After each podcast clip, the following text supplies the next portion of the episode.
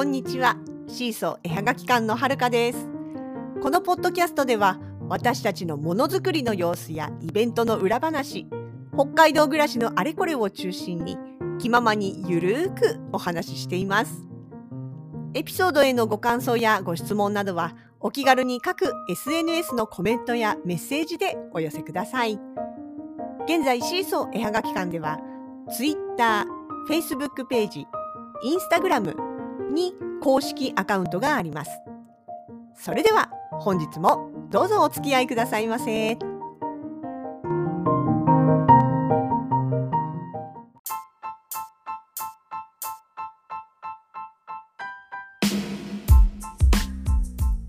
2022年1月の23日帰ってまいりました。お疲れ様でございます。はい、えー、前回のエピソードがですね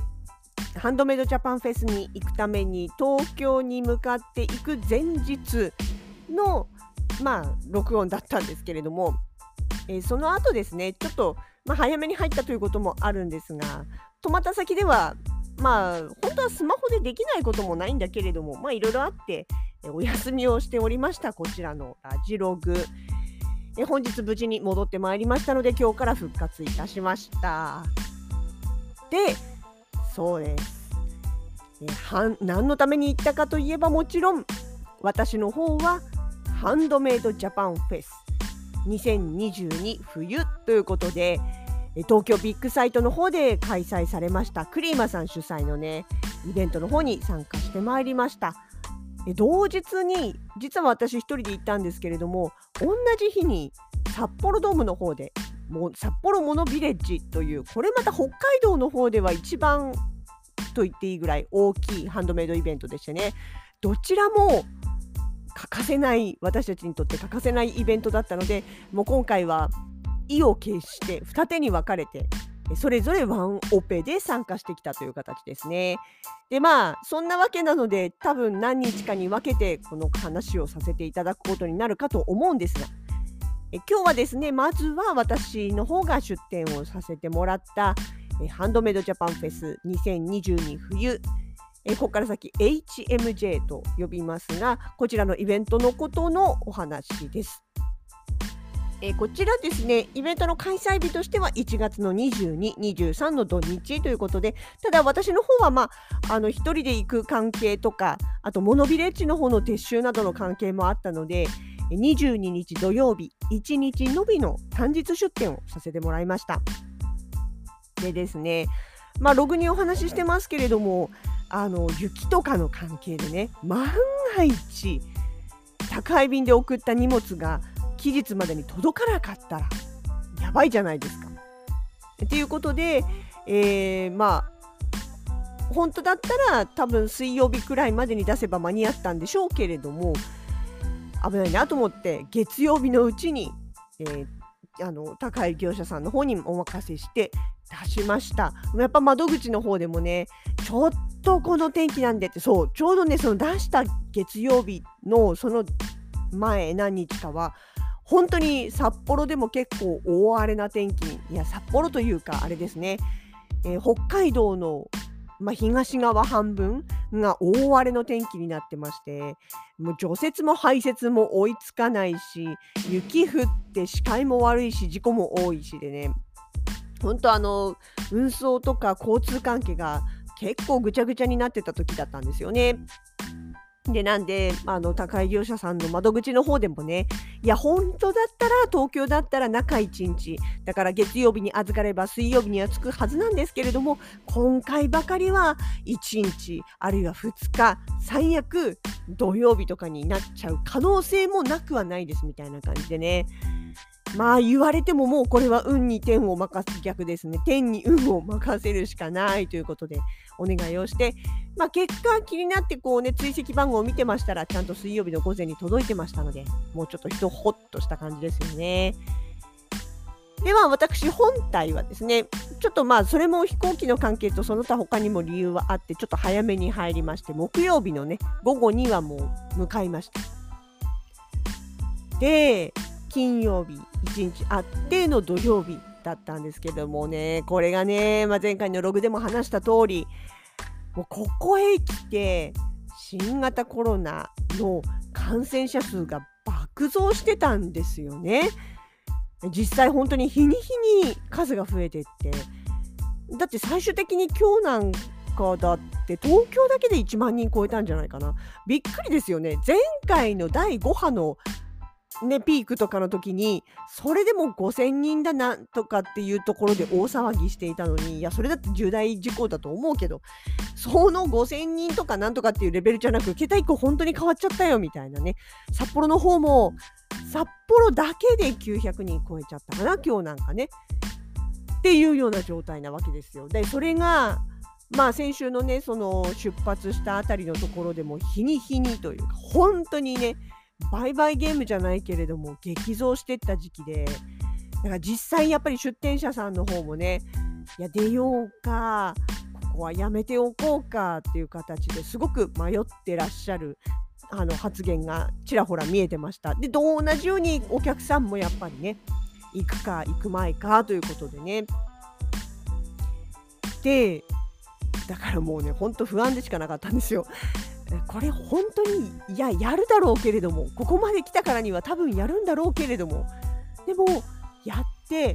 果たしてお客さん来てくれるだろうかやっぱ思いますよね。なのでね不安だったんです。そしてまあでもそんなこと言っててもしょうがない。私は行くって決めたんだからもう対策していくしかない。と思って。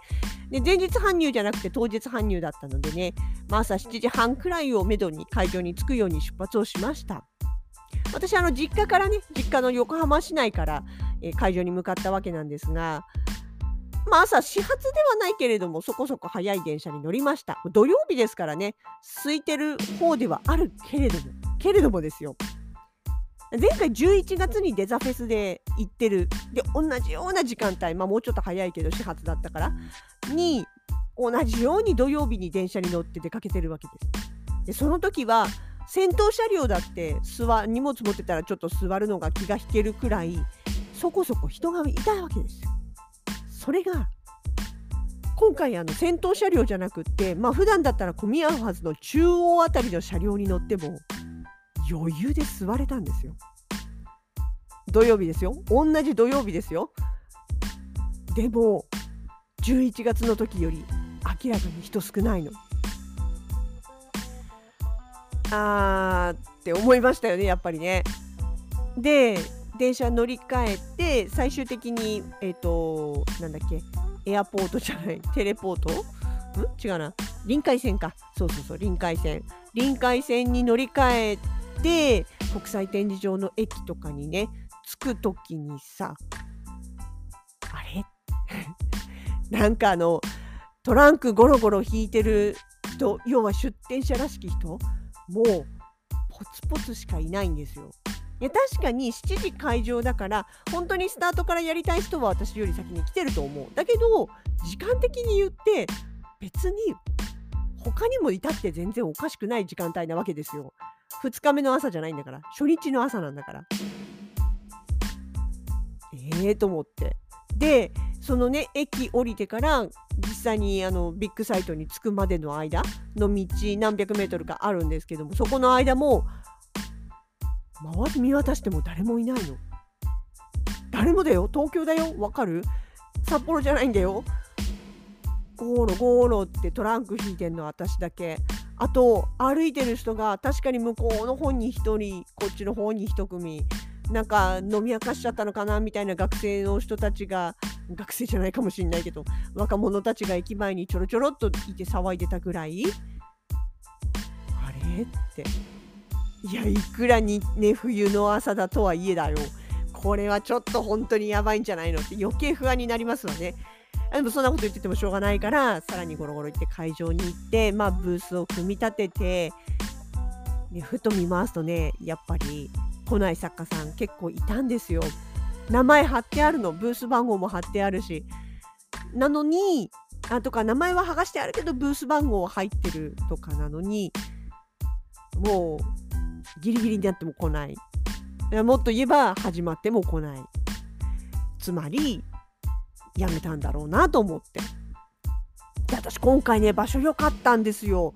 入り口に入入り口入ってあのまあ、1列目の裏側っていうか正確に言うとあそこ2列目の裏側っていう形になるのかもしれないけど、まあ、とにかく入り口にかなり近い位置だった。ででも本当は振り返ったら別の作家さんがいてその向こうに入り口が見えるっていう並びになるはずなのに斜め後ろ入り口方向に斜め後ろのところの2ブースが2ブースとも来てなかったんですよ。なんで入り口入ったらもうすぐうちのブースの裏側が丸見えみたいな状態ね。で左隣来なかった右隣は2件来てましたけど左隣来なかったりとかねやっぱパッと見渡しても明らかに空きになってるところがあるんですよ。で11月のデザフェスの時にも結構空きがあったんだけれどもあれはまあもともとその受付の段階で埋まってない部分をもう意図的に開けたっていう配列だったんですよね私たちの後ろ1列が空いてるとかそういうのでね。なんだけど今回の HMJ の場合の空きはあれは1回ブース振り分け決まったのにその後にやめたなって分かるようなそういう感じだったんですよ。いわゆる抜け？穴抜けみたいな歯抜けみたいな感じで。もうさマイナスになる要素ばっかりよ気持ちがねいくらテンションを上げようと思ってもさなんかあやっぱりそうかあやっぱりそうかいやそうだよねわかるわかるよっていうあのこうもなんていうのかな無理強いできるものでもないし無理してきてほしくもないし ね例えばその体調悪いのに無理を押してきてほしいなんてことは全く思わないしちょっと怖いからやめておこうっていうのも全然もう今だったら当然の判断だと思うんです。なんだけどやっぱり出店者としてはもうね不安が増すばかりそんな状態でスタートしました。スタートしたんだけどね入ってこないよねお客さん。あのちなみに HMJ 私第2回から毎回出てるんです。夏も基本夏だったんだけれどもある時から、うん、34年前ぐらいかなから冬ができて冬も欠かさず出てるんです。で本当にあの多かった時とかは入場制限かかってね始まったと思ったら入り口からドワーッと人が入ってくるようなそういう感じだったんですよ。で始まっても「え？ん？始まった？ああそこ歩いてんの？あお客さんか」みたいな。もう不安でしょ？こんな状態なんですよスタートが。だけどさすがにね20分30分くらいしてきたらああお客さん入ってるなっていうくらいに人の流れができてきました。で結局それはまあ一つはねあれなんですよ。入り口のところでやっぱりあのー、なんだっけ出店者じゃないや参加者登録っていうんですかね。あの来場者登録か。何かあった時に連絡が取れるように連絡先の登録をして事前登録をしてくださいっていうようなあのまあ、メール、あの、なんていうかな、フォームから申し込んでメールで返事が来るみたいな、そういうやつなんですけど、要は名前とか住所書いとくっていう話ですよね。でただやっぱりそれをやってきてない知らなかったっていう人もいたでしょうしでその画面をま呼び出して見せて検温してもらってみたいなことをやるってそれはチケットパッと見せてスッと通るに比べりゃ絶対時間はかかるんでっていうのもあって多分スタートの時にどうしてもそのね一斉に入ってこれないからなんかポツポツに見えたんだろうっていうことはまあまあ推測はできるんですよね。いやでもね本当にあの人の波は不安でしたよ。でまあ時間とともにお客さん入ってきてあまあまあまあまあこのぐらい帰ってきてくれれば大の字かなもうこの状況だしって思いながら人の波を見ているうちにまあうちにもね立ち寄ってくれるお初のお客様とかがいらっしゃってお話ししたり北海道にご縁あります？なんて言いながらね話してるうちに、まあ、気がついたらああそこそこ人入ってるわっていう状態になってました。そうでねまあだからお昼前くらいからはあのそんなにそこの部分を気にしなくてもっていうか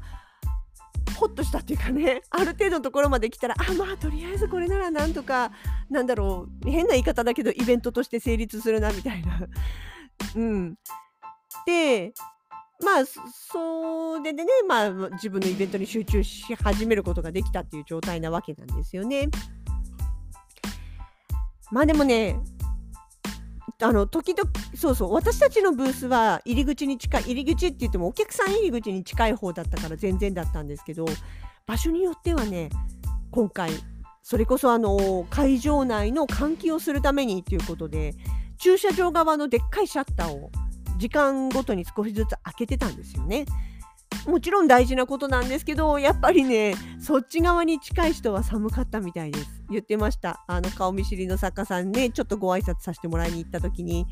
いやこっち側ね駐車場のドアあって開くから寒いのって言って。シャッターめちゃくちゃどでかいやつですからね。あのでっかい重機とか搬入できるようなそういうとこなんでそこがちょこっとでも開くとやっぱり寒いわけですよね。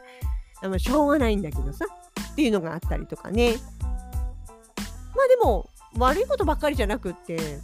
うん、あのね、そう、一番今回、おおって思ったのがね、今回あの企画展、まあ、毎回あるんです HMJ ってその時々の、まあ、開催テーマに合わせた作品を入り口のところのに専用企画展示広場みたいなのがあってねでそこにあの並べられるようになってるんですよね。で今までは結局そのテーマをあるのは知ってたけどいつもなんかああ出さなきゃ出さなきゃとか思ってる間にエントリー期間を過ぎるみたいなパターンで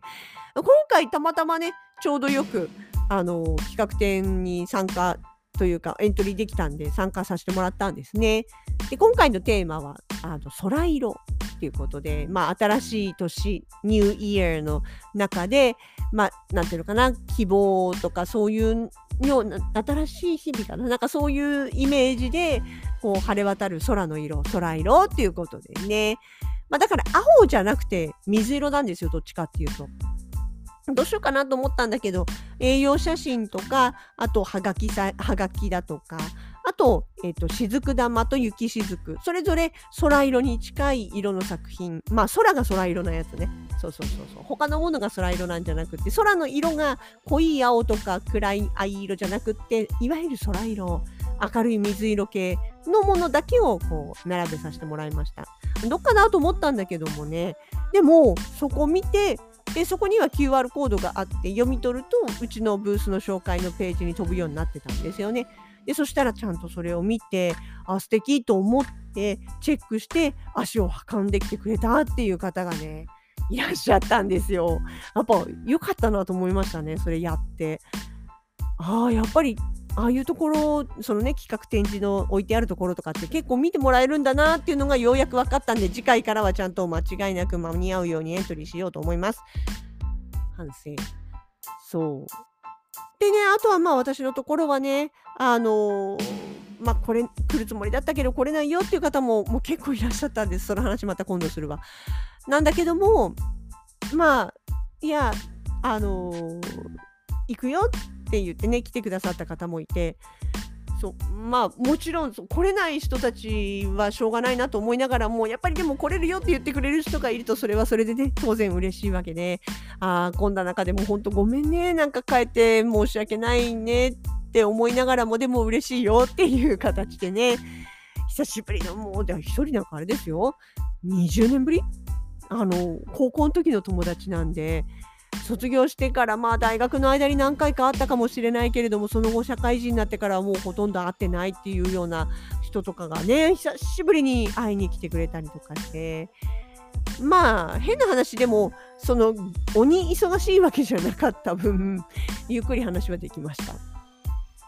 あそれもね本当に良かったなっていうね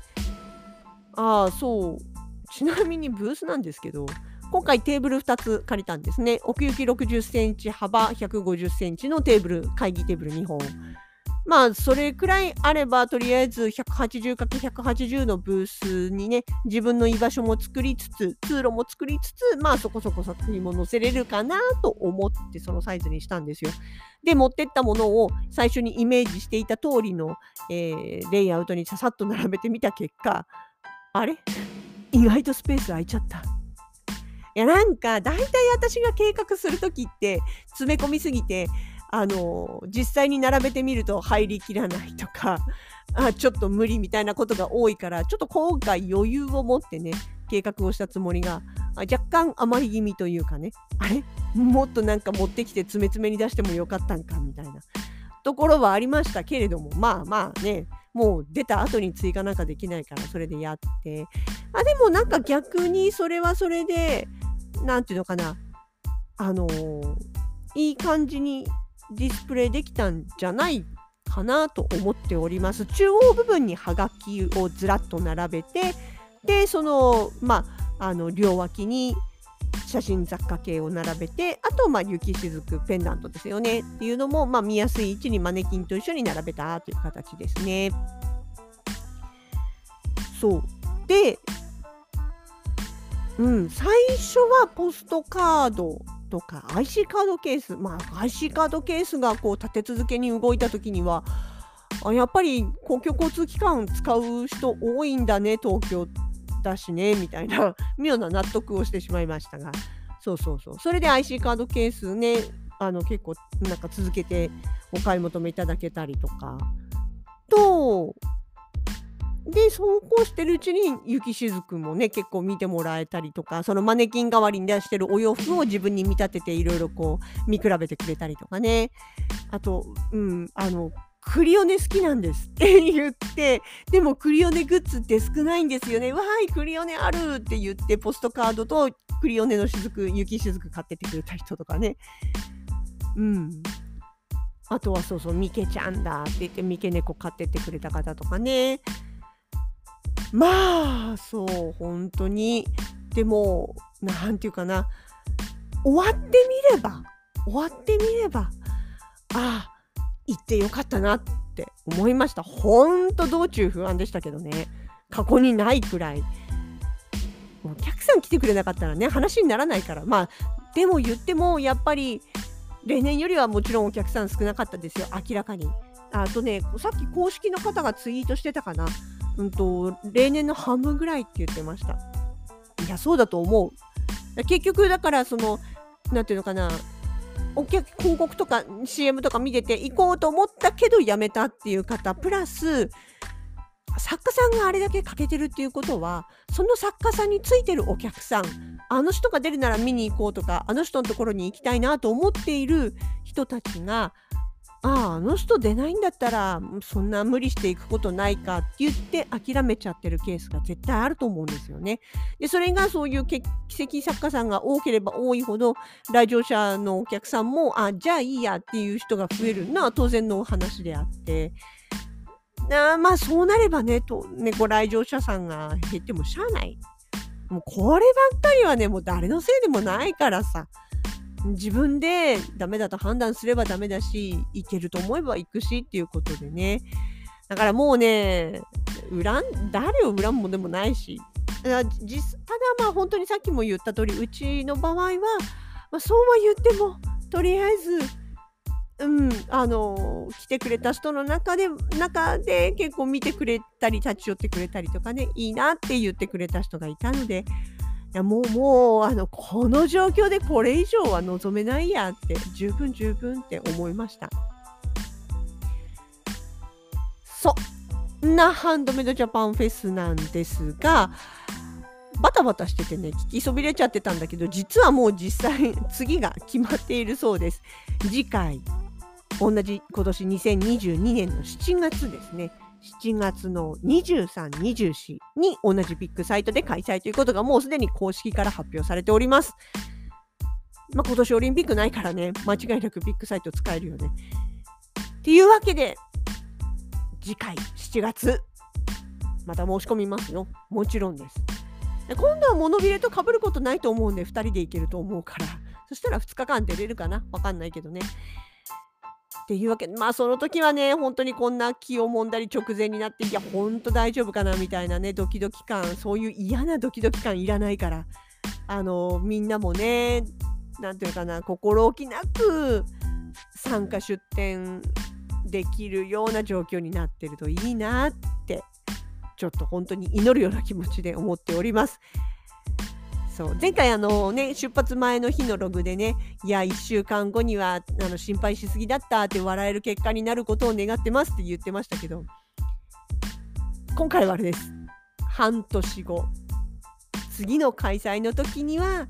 いやーほんと半年前はひどあのねひどかったっていうのはそのなんていうか状況がね状況がひどかったけど今回は安心していけるねみたいな。ことになっていますようにとこうちょっと宣言しとこうかな。こういうのってね口に出した方が叶う気がするんでそう信じてるって言い切っとくうん。どうしようかな。2回に分けて喋ろうと思ってたこと1回で喋っちゃったからすごく長くなりました。お付き合いくださってありがとうございます。でも多分明日以降もちょっとはみ出して喋れなかったこと喋ると思いますんでよろしくお付き合いください。明日のログでは、えー、ほのかさんが参加をしました札幌モノビレッジの方の、まあ、レポートといいますかね、えー、感想をお話ししたいと思います。あとその後にもさらにね追加でというか、うん、こぼれ話的なね部分で、えー、今回のまあ、2イベントのね前後の話をしていこうと思います。このねおしゃべりが記録に残って次回以降どっかで笑えることを願っております。とりあえず寝ますわ。本当にご来場くださった皆様、ご参加くださった皆様、いけないけど応援してるよって言ってくれた方、そしていろいろと気を使ってくださった主催の皆様、本当にありがとうございました。明日以降に続く。